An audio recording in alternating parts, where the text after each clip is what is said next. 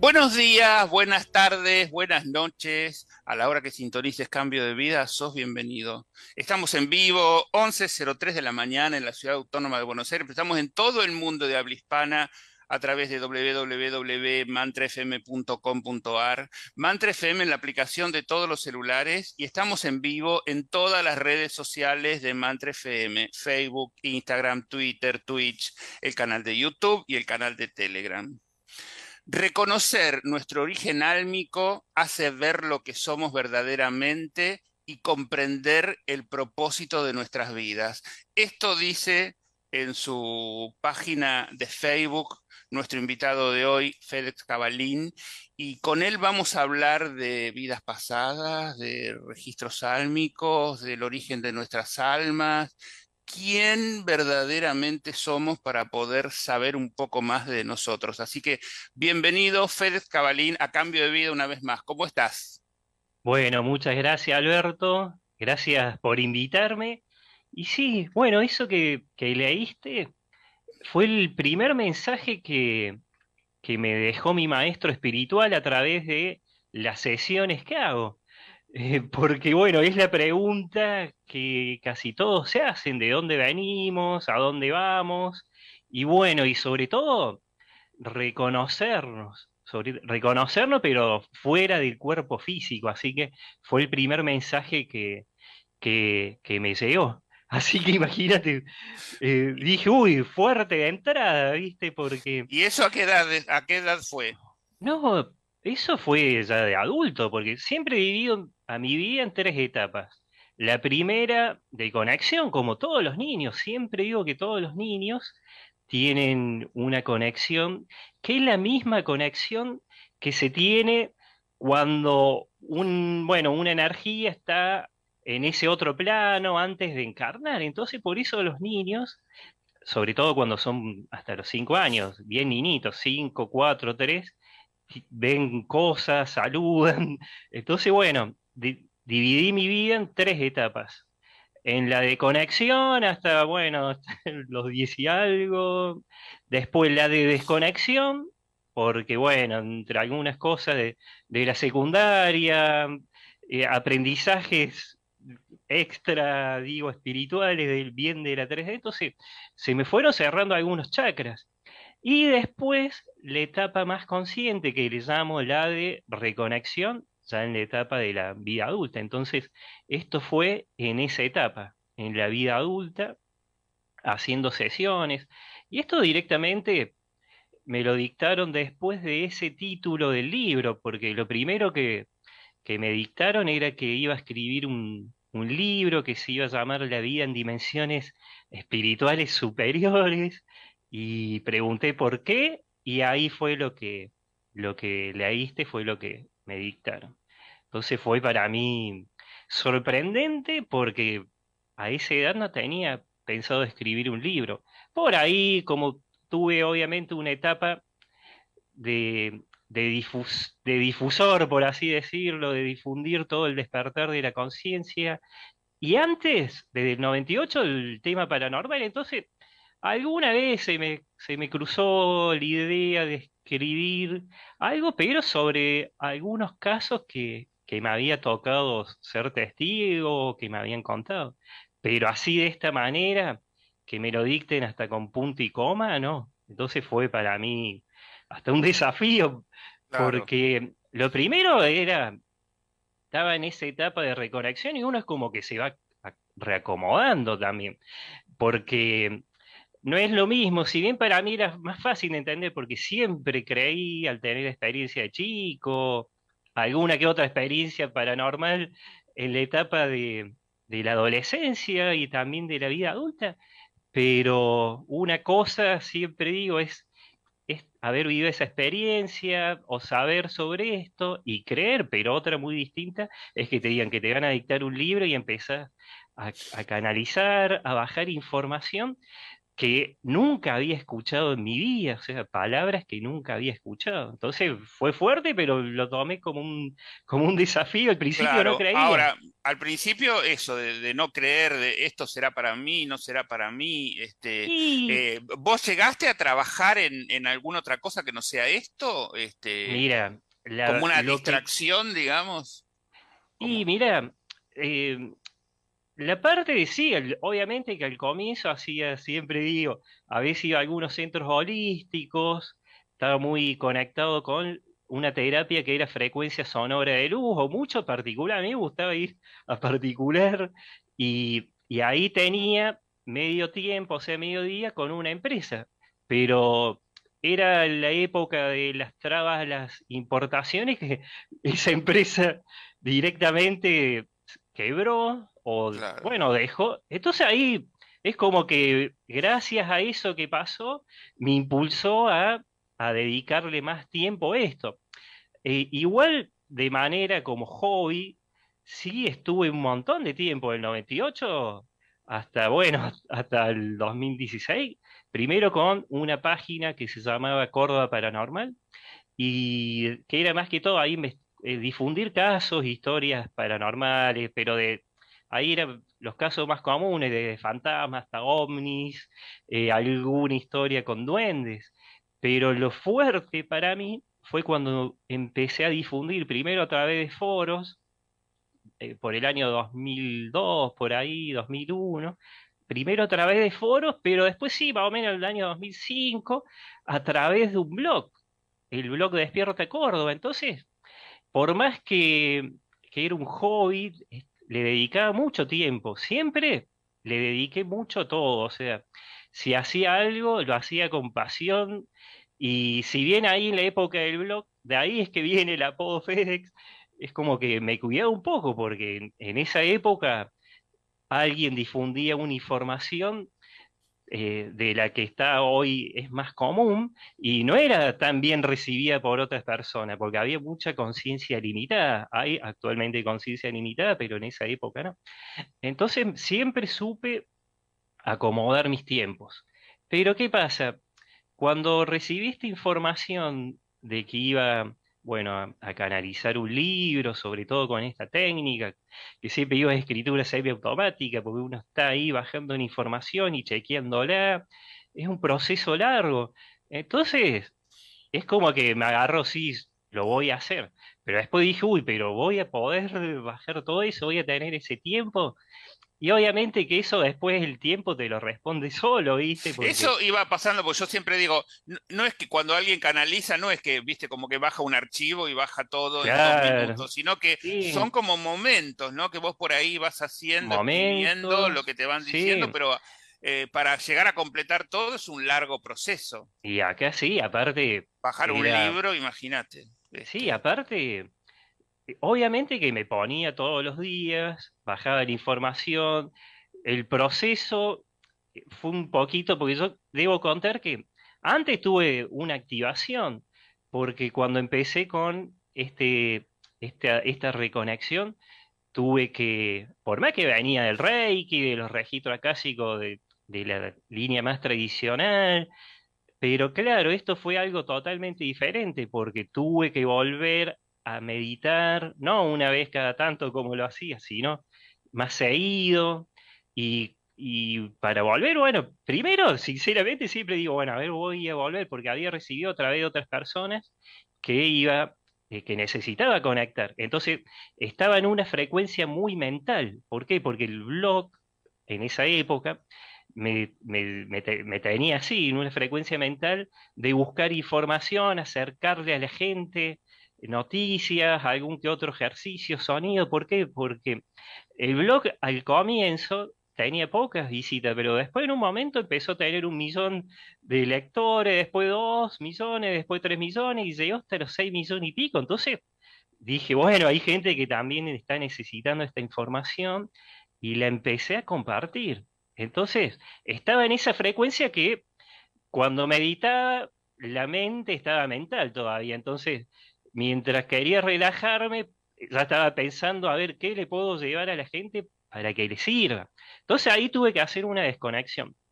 decir, bueno, el proceso del, este nuevo que me decía, ¿no? Seguir con el blog, que era todo mental. Entonces dije, bueno, voy por lo, nuevo, lo, que me, me, estaba llamando la atención.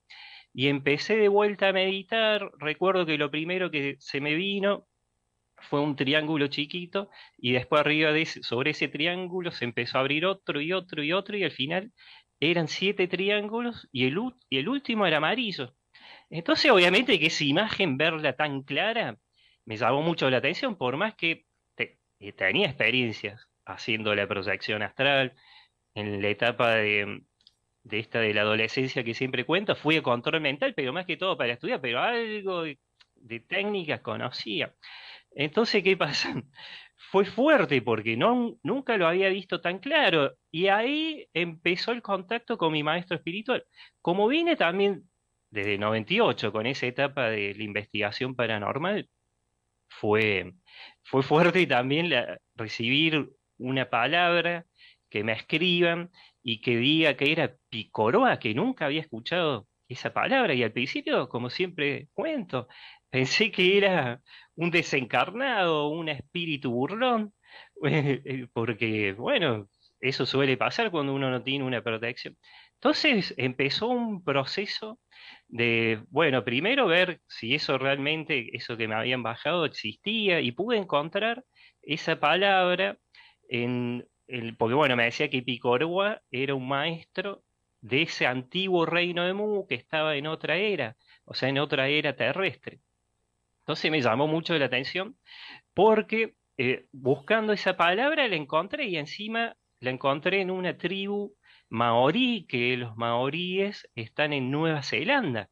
Y siempre se dijo que esa, bueno, los maoríes, esa civilización, eh, después la isla de Pascua, Hawái, y obviamente toda la costa oeste de, de, América del Sur, un poquito de América Central y un poco de América del Norte, tienen la conciencia de los descendientes del el reino de Mu, que sería la espiritualidad lemuriana.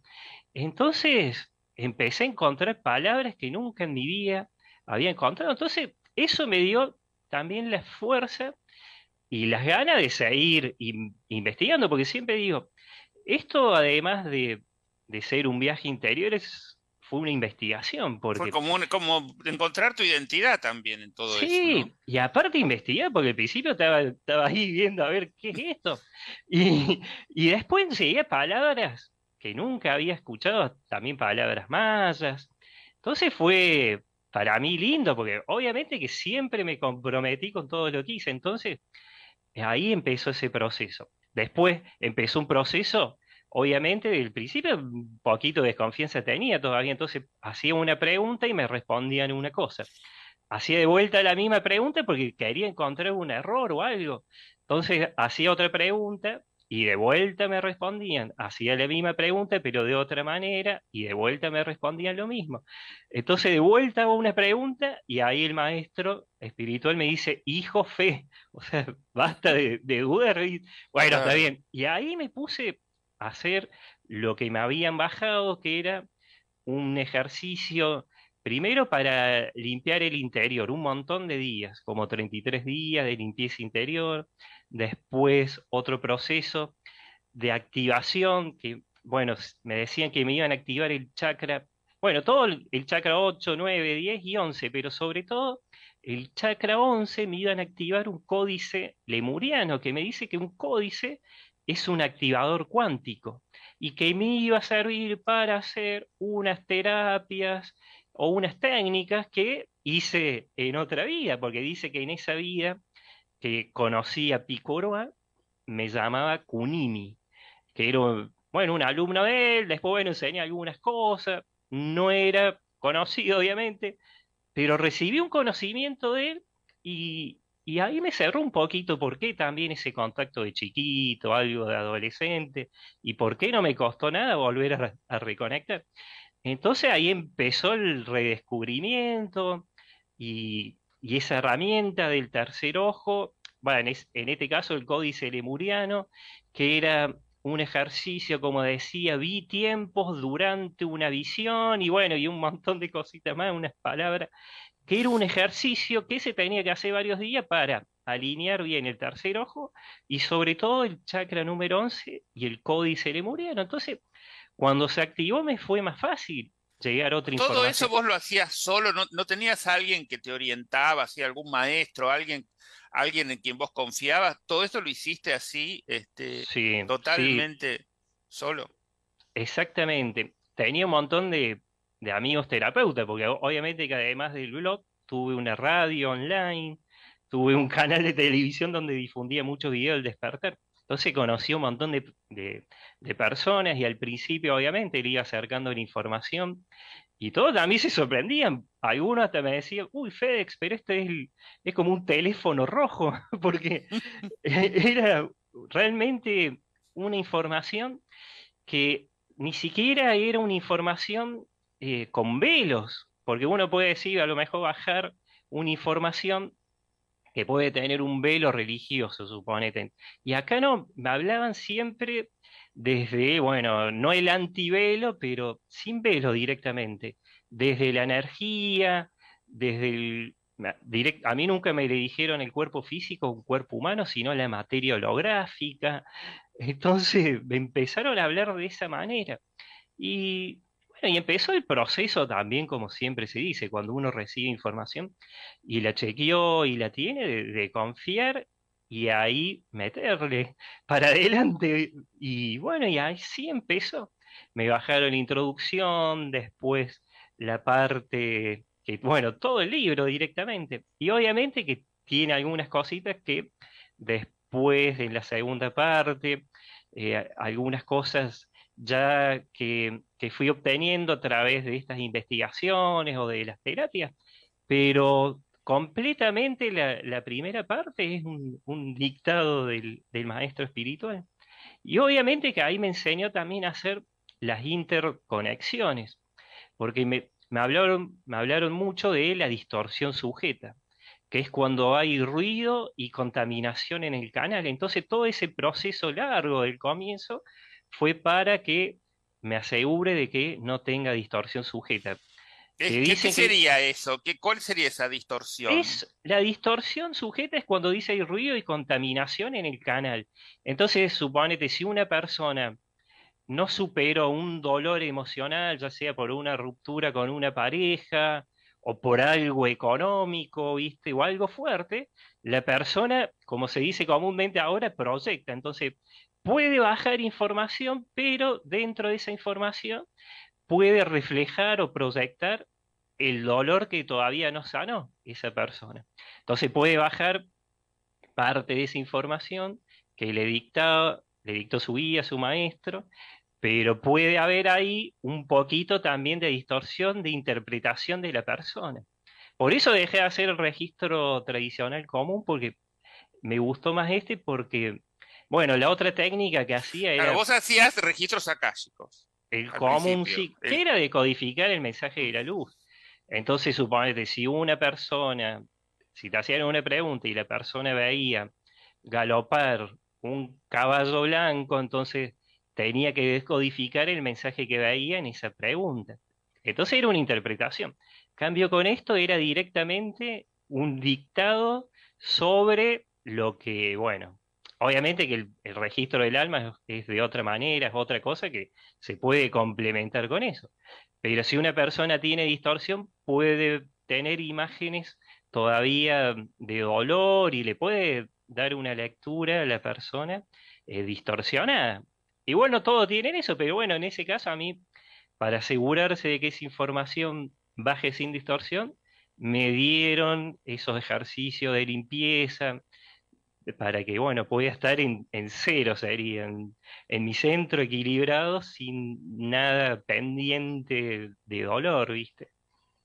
O sea, las personas que vienen a consultarte, este, vienen para que vos les, les abras estos registros del alma y, les orientes un poco si, si están, si tienen alguna distorsión o no, de esto que estábamos hablando recién el registro, bueno, este sirve para lo, justamente reconocer su origen álmico. Entonces, el registro tiene una parte que la primera es lo que los maestros espirituales o el maestro espiritual o el yo superior de la persona le recomienda.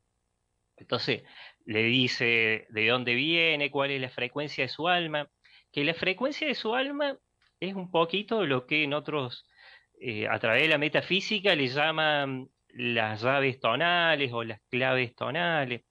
Una introducción nada más, porque para eso está la terapia de la, bueno, las claves tonales personales del ser, que es sola, pura y exclusivamente para las frecuencias y, todo lo de la persona, la firma galáctica o el mandato galáctico. Bueno, cada, explícame otra cosa de esa. Claro, pero, eso, vos lo haces. Sí, pero el registro es lo que le aconseja la persona. Entonces te dice el origen álmico, eh, de qué dimensión espiritual procede esa alma, la frecuencia, cuántas veces encarnó y se materializó, se materializó, porque no todo es encarnación, sino también a veces materialización, cuando se toma una forma porque en ese lugar se requiere tomar esa forma, obviamente en otro lugar, no acá en la tierra.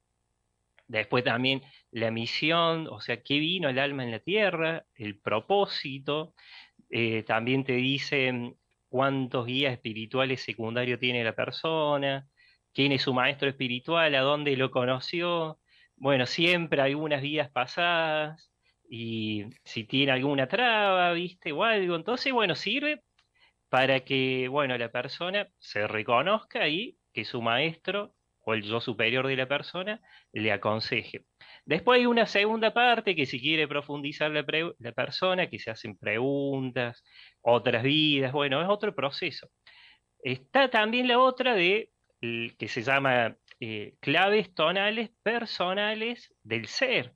Entonces esa es otra terapia que es para saber, eh, bueno, todo lo referido a la clave tonal de la persona, también le recomiendan eh, qué gema o piedra usar en, un báculo, bueno, y otras cosas, porque es otra, otra terapia.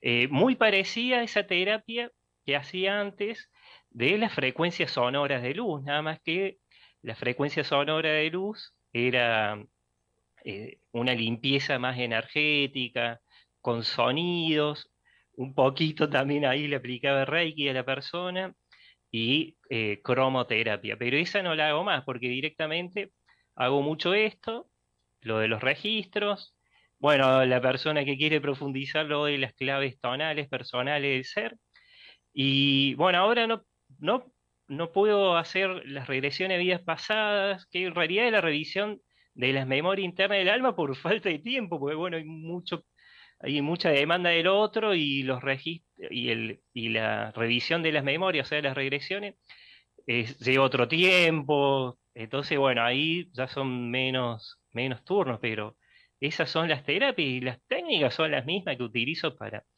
cuando bajé la información para el libro.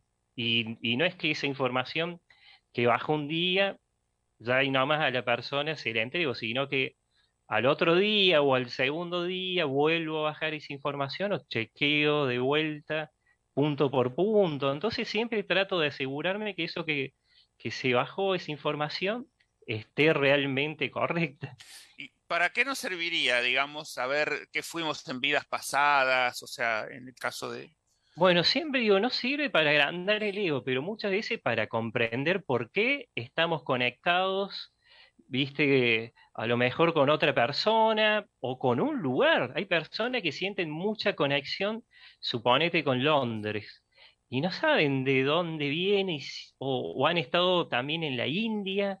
Y bueno, y esto sirve para comprender o por qué necesitan, viste, eh, o por qué están muy vinculados con eh, todo lo holístico y muchas veces la persona que está vinculada a lo holístico en otras vidas ha tenido o, han sido iniciados en algún conocimiento del manejo de la energía o han tenido un maestro o han sido partícipes de algún evento que fue muy fuerte. Entonces sirve muchísimo para, para entender esa parte o para entender por qué hay veces que uno mira las estrellas y siente nostalgia.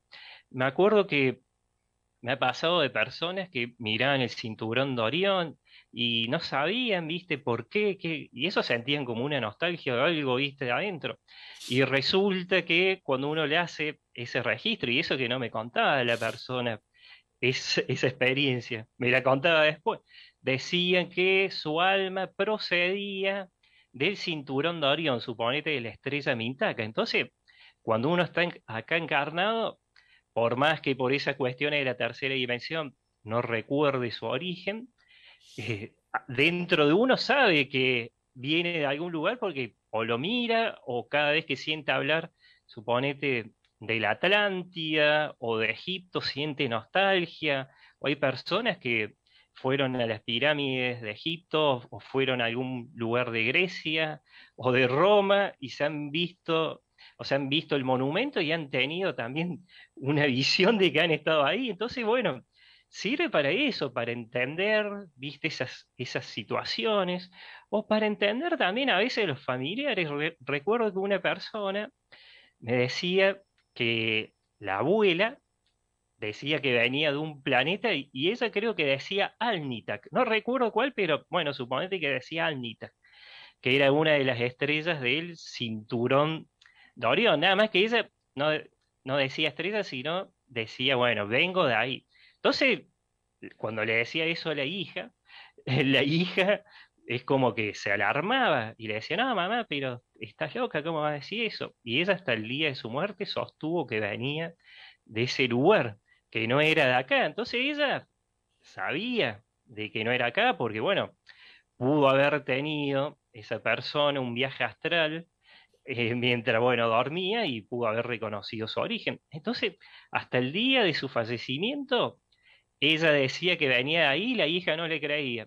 Cuando al nieto de esta señora, sería, una vez le hice un registro y, le, hice sobre, bueno, le, hablé sobre el origen de su alma, decía que su origen era exactamente del mismo lugar de su abuela. Entonces, por más que falleció, él no me había contado esto, me, dio los datos de su abuela, la fecha de nacimiento y todo lo que hace falta. Entonces, la abuela también venía de ese lugar y cuando la madre se enteró, o sea, la madre de este chico y la hija de esa señora, se quedó totalmente sorprendida porque al final lo que decía su madre era cierto. Y, por esas cuestiones de los vuelos, de las programaciones que uno tiene cuando, cuando es chiquito y empieza a crecer, eh, otras personas a lo mejor no se acuerdan, pero ella sí se acuerda. Y esto es tocando un poco el tema esto del contacto que tenemos con otras realidades. Todas las personas, cuando se van a dormir, el cuerpo físico descansa, pero su alma no, o sea, el cuerpo astral no. Y cuando la persona está descansando, muchas veces salen, obviamente, al astral y van a estas ciudades que están en otras dimensiones. Hay veces que, obviamente, van a estas ciudades que, están en otras dimensiones y, y la persona cuando activa, porque a mí siempre me hablan de cuerpos energéticos, cuando hay una persona suponete cuando uno sale al astral, dice que ese cuerpo energético, que otros le llaman, bueno, el cuerpo astral, hace un duplicado exacto del cuerpo físico. Entonces sería como un primer cuerpo energético para que se entienda. Entonces, por eso uno, cuando, como en mi caso, cuando era chico, podía ver cuando la persona se iba a dormir, a veces veía que el cuerpo estaba ahí, salía, eh, o sea, el cuerpo estaba dormido, pero veía su, cuerpo energético, que yo le decía en esa época el fantasma de la persona viva. ¿Por qué? Porque lo ve exactamente igual porque es como que hace un duplicado.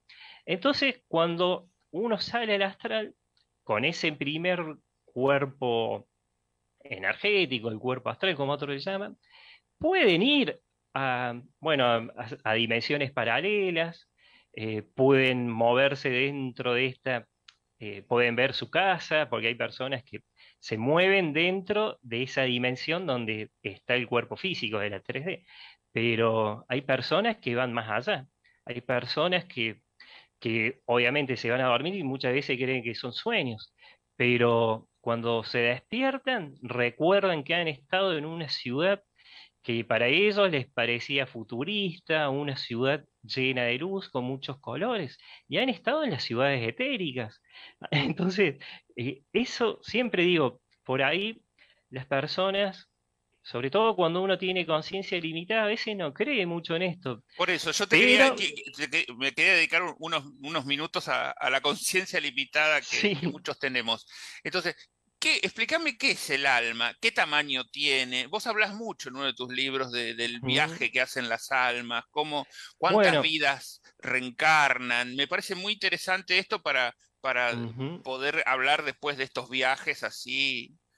A mí este, me dicen que a mí me dicen que el alma es una porción que se desprende de, de nuestro yo superior. Que mira, para que se entienda fácil, mira, voy a levantar y voy a buscar algo que tengo acá. Ahí está. Mira, siempre digo que hagan de cuenta que este imán es el alma, pero imagínenselo como una esfera de agua. Entonces, dentro de esa esfera se desprende este, esta esfera sería nuestro yo superior. Entonces ahí se desprende. ¿Y dónde, está? ¿Es, nos, recubre, sale por fuera de nuestro cuerpo? ¿Dónde lo ubicas? No, a mí hay gente que lo ubica en el corazón, pero. El corazón, por el. Algunos dicen. pero en realidad a mí me gusta directamente decir que es una integración y no dividirle, porque el, el alma es una energía que se desprendió. Es un fractal de nuestro yo superior, como se entiende por ahí para. Entonces, mira, siempre digo, hagan de cuenta que esto es nuestro yo superior, una energía que a veces tiene su forma, eh, y cuando está en esa dimensión de procedencia original, porque otra cosa, a mí me hablan de las dimensiones espirituales. Entonces, dice que nuestro yo superior, donde está nuestra verdadera vida, nuestra esencia, dice que eh, bueno, las almas que encarnan acá vienen de las dimensiones 6, 7, 8 y 9. De la 10 para arriba no encarnan más. Entonces, el yo superior de los que estamos acá encarnados está en otra dimensión. Y nosotros somos solamente una pequeña fracción, un desprendimiento energético de nuestro yo superior. Entonces, dice que nuestro yo superior está en un lugar que sería como una ciudad viste, espiritual, una ciudad claro. y están en unos centros que en el libro me lo hacen llamar los centros Vincunip, que serían los centros Renacer.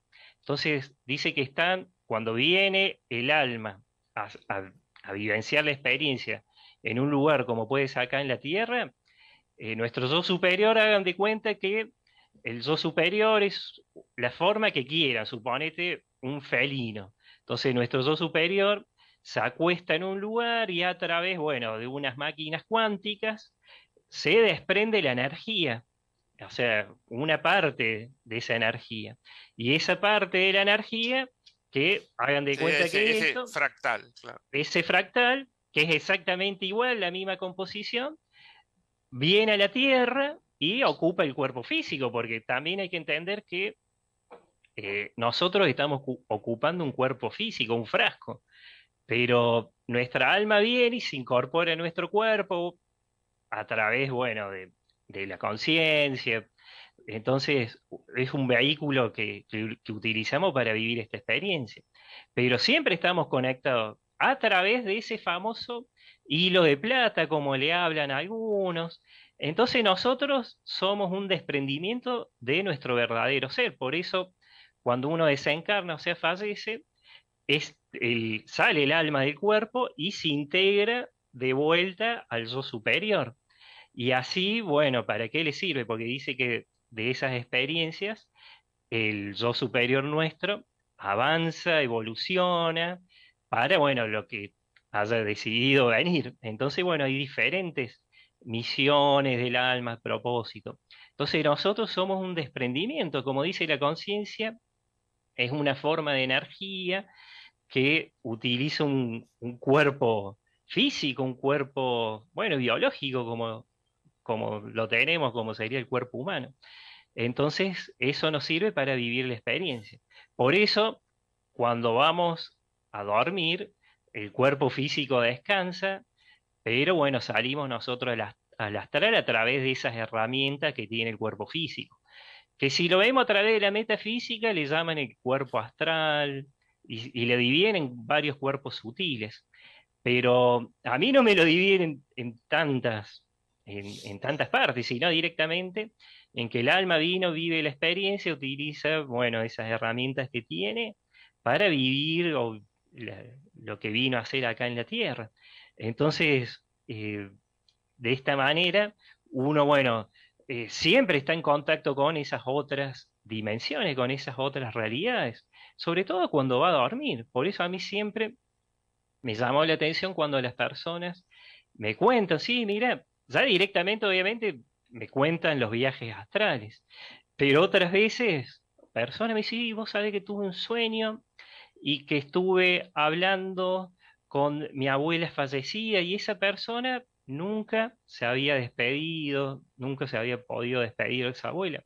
Y lo que ella creía que era un sueño, decía que había estado con su abuela, que la veía más joven, y que hablaron y que ella cuando se despertó, o sea, cuando el cuerpo físico se despertó, se sentía mucho mejor, se sentía aliviada, y muchas veces son las herramientas también que, que tiene el alma para aliviar la conciencia de la persona, entonces hay muchas conexiones.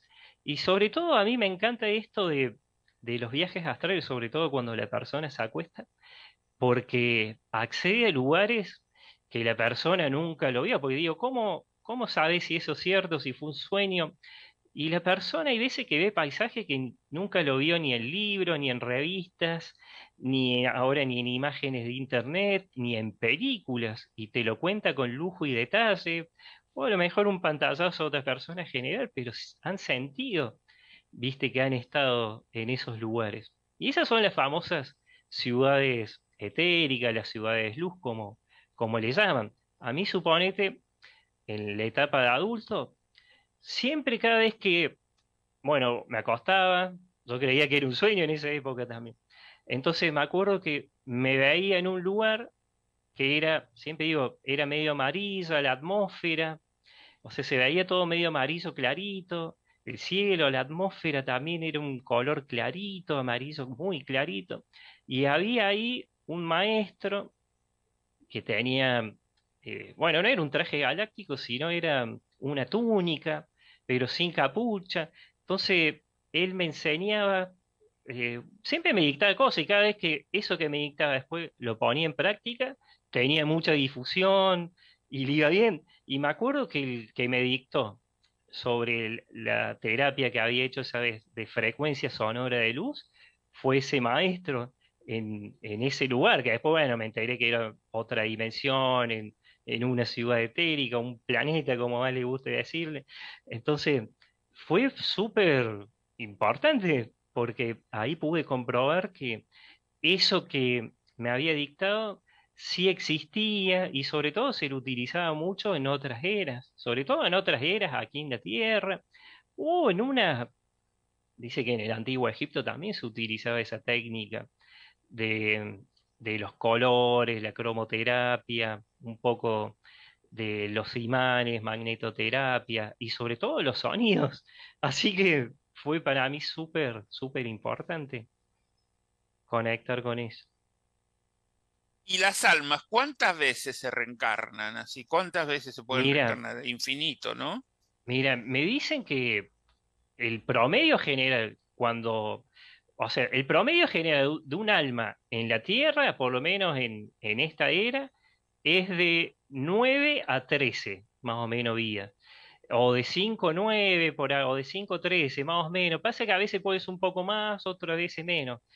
Eh, cuando es excesivamente más, es porque dicen que esa alma quedó muy apegada a las cuestiones terrenales, a lo material. Entonces va y viene, va y viene, va y viene, y queda atrapada como en esa especie de rueda kármica.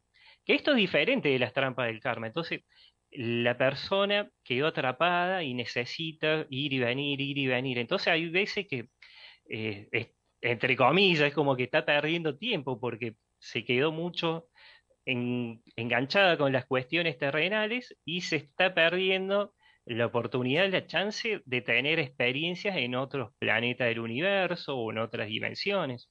Entonces, el promedio es más o menos de 5 a 9 o a veces de 5 a 13, ese sería el promedio normal.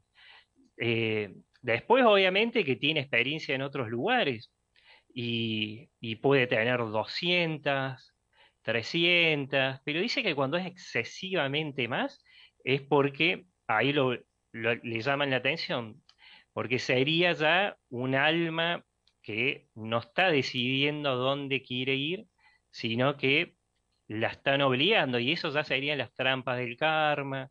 Entonces, es como que pierde la libertad y va a donde le dicen. En cambio, cuando un alma es libre y decide a dónde ir y no se engancha, porque siempre digo, uno si se engancha, se puede bloquear y trabar. Entonces, bueno, e, ese es el promedio general. Y después la misión, el propósito, es depende de esa dimensión espiritual, porque dice que hay almas, hay una, hay una etapa del alma que es ayudar a, em, bueno, primero la pedagogía álmica dual, que es cuando la persona viene a vivir experiencias duales. Si la persona pasa situaciones alegres, tristes, eh, pero ¿qué pasa? No es para que viva de esas de ese sufrimiento, sino dice que eso es como una escuela para que esa persona ponga en práctica todo el poder ese interno que tenemos para cortar con ese dolor. Entonces dice que viene primero aprender a, a través de las situaciones duales, que serían las almas más jóvenes. Después hay otra etapa que hay muchísima, la gran mayoría, que serían las almas que vienen de la octava dimensión espiritual, eh, que son las almas que vienen a ayudar a otras almas que están frenadas y trabadas a evolucionar. Le llaman técnicamente ayudar a las almas kármicas a ascender, porque a mí siempre me dicen que ascender es evolucionar. Entonces son almas que vienen a ayudar a otras, que hay personas que son comunicadores, que vienen a esto, eh, hay personas que son o terapeutas holísticos o, personas que aconsejan. Entonces vienen a ayudar de manera voluntaria, ya sea familiares, amigos o algún desconocido también. Entonces son personas que o le dan un consejo a alguien y ese consejo, esa persona le sirve. Entonces vienen a que otras almas que piden, pidan obviamente esa ayuda, esta otra alma que viene a ayudar a esas otras, a las almas kármicas a ascender, vienen a, de servicio, diríamos, para que no se traben.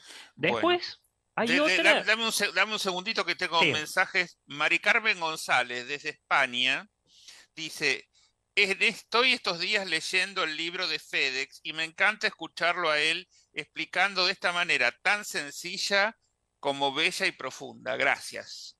Bueno, muchas gracias, Isa. Y ahora, porque ese libro a veces medio, está medio complicado para que a lo mejor no lo, no lo, bueno, sobre todo en la primera parte, en la segunda cita, claro. Pero ahora estoy en el tercero, que había empezado a bajar información que se va a quedar para un cuarto, pero estoy eh, escribiendo, que ahí me está ayudando Isa, mi pareja, a escribir el tercero, que bueno, Va, a estar Esto de tercero y cuarto. Lo que pasa es que te baja información que no podés juntar. O sea, tenés que separar en. como es como que contenido. Bajé, una información y dije, este va a ser el tercer libro. Uy, no, pero quería eh, escribir otro explicando un poquito de manera sencilla parte de lo del primer libro, pero sobre los viajes dimensionales. Que, que bueno, ahí ya calculo que en dos meses estará. Entonces, va a ser una especie de ficción con información para que, bueno, se pueda digerir más fácil. Pero bueno, te digo que va a haber mucha info en ese libro. Entonces estoy en eso. Bueno, mira, y volviendo al tema de las, de las misiones, de los propósitos, hay otra que también viene un montón de almas, que son casi todas, que ya esa alma llegó a su nivel tan alto de, obviamente, de evolución, es que eh, está en la última etapa de encarnación. Entonces son almas que ya son su propio maestro, que hay mucho que dice, yo soy mi propio maestro, no necesito maestro. Y bueno, porque internamente saben que son su propio maestro. Y esto quiere decir que encarnaron, o sea, nacieron para poner en práctica todo lo que aprendieron en sus otras vidas, para ponerlo en práctica en esto. ¿Y qué pasa? Siempre digo, uno puede ser su propio maestro, pero si se engancha en conflictos, eh, o bueno, cualquier tipo de conflicto que baje la vibración. Claro, hay que tener todo muy claro, ¿no? Para decir, yo no necesito que nadie... uno, es su propio maestro, pero si se engancha en, en chismeríos, conflictos, lo que sea, se puede bloquear y trabar, o miedos innecesarios, miedos a las formas. Es muy común que haya personas que sean su propio maestro y que en otras vidas han tenido contacto con, con arturianos, con seres del cinturón de Orión, y que eh, en esta vida tienen miedo a las formas. Entonces están muy metidos en el antropocentrismo, como les llaman, que es cuando creen que todo lo que se parece al humano es bueno y todo lo que es diferente es malo. Entonces la persona puede estar viendo a un viejo amigo de otra vida, a un maestro, pero como tiene miedo de la forma, se asusta y se pierde esa conexión. ¿Por qué? Porque los registros también sirven para entender por qué una persona siente mucho vínculo con un ser de Pléyades, o con los pleyadianos, o con Arturus, o sea, un arturiano, con los sirianos, o con los liranos. Y muchas veces, en otras días, lo han tenido como su maestro espiritual, o han tenido ese... Hay un montón de personas que en Egipto han visto a seres, ya sea los sirianos, digo, los de cabeza alargada, o han visto felinos, y, no saben por qué tienen esa atracción por los seres galácticos, como se le dice también. Entonces, bueno, hay mucho que sirve para aclarar. Por eso a mí me gusta hacer hincapié en esto de las misiones. Hay veces que las personas ya están haciendo lo que vinieron a hacer y no lo saben. Hay personas que en otros días han tenido mucha desconfianza y decidieron vivir una experiencia totalmente diferente a esa anterior que tenían desconfianza. Y en esta vida son seguros o por ahí, si se les quedó un patrón de comportamiento, que hagan de cuenta que es como un implante etérico que queda ahí en, en la rueca del alma, que sería el mecanismo del alma, entonces se le puede activar o no. Entonces para eso sirve.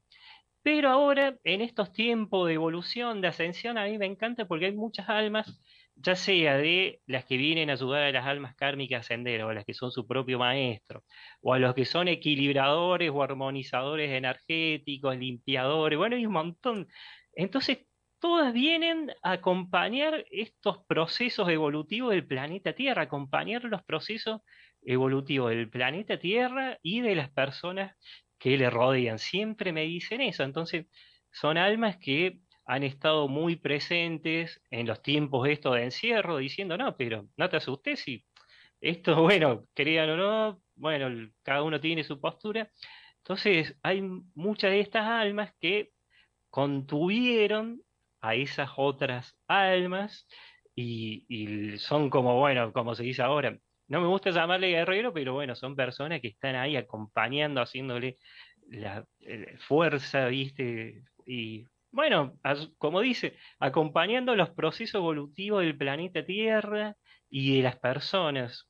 Y hay, obviamente que hay un montón de misiones, de propósitos. Eh, siempre digo, el máximo es el de las madres. Las madres son las que a nosotros nos abren ese portal, porque uno dice, ¿cómo, cómo venimos? Y, y nosotros, cuando venimos, cruzamos ese famoso portal. Y obviamente que, que, nos abre el portal es nuestra madre, por eso hay veces que los hijos vienen del mismo origen álmico de la madre, pero ese portal es, es el mismo exactamente igual a cuando desencarnamos, que otros lo pueden ver como un túnel, pero en realidad lo que para uno es un túnel es una membrana energética que separa esta dimensión física de la dimensión no física. Entonces hagan de cuenta que esto es una... Bueno, yo digo, para que se entienda fácil, hagan de cuenta que hay una sábana y de este lado de la sábana está la dimensión física, que sería la tercera dimensión actual, y del otro lado está la espiritual. Entonces, cuando nosotros desencarnamos... Atravesar. El, cuerpo energético lo que hace es atravesar. Entonces, como eso es energía, cuando uno lo atraviesa, se abre de manera ordenada y obviamente que al pasar es como que se abre y eso dice que es lo que sería el túnel. Después cuando pasa esta forma de vida no física, la energía, el alma ya vuelve con su yo superior.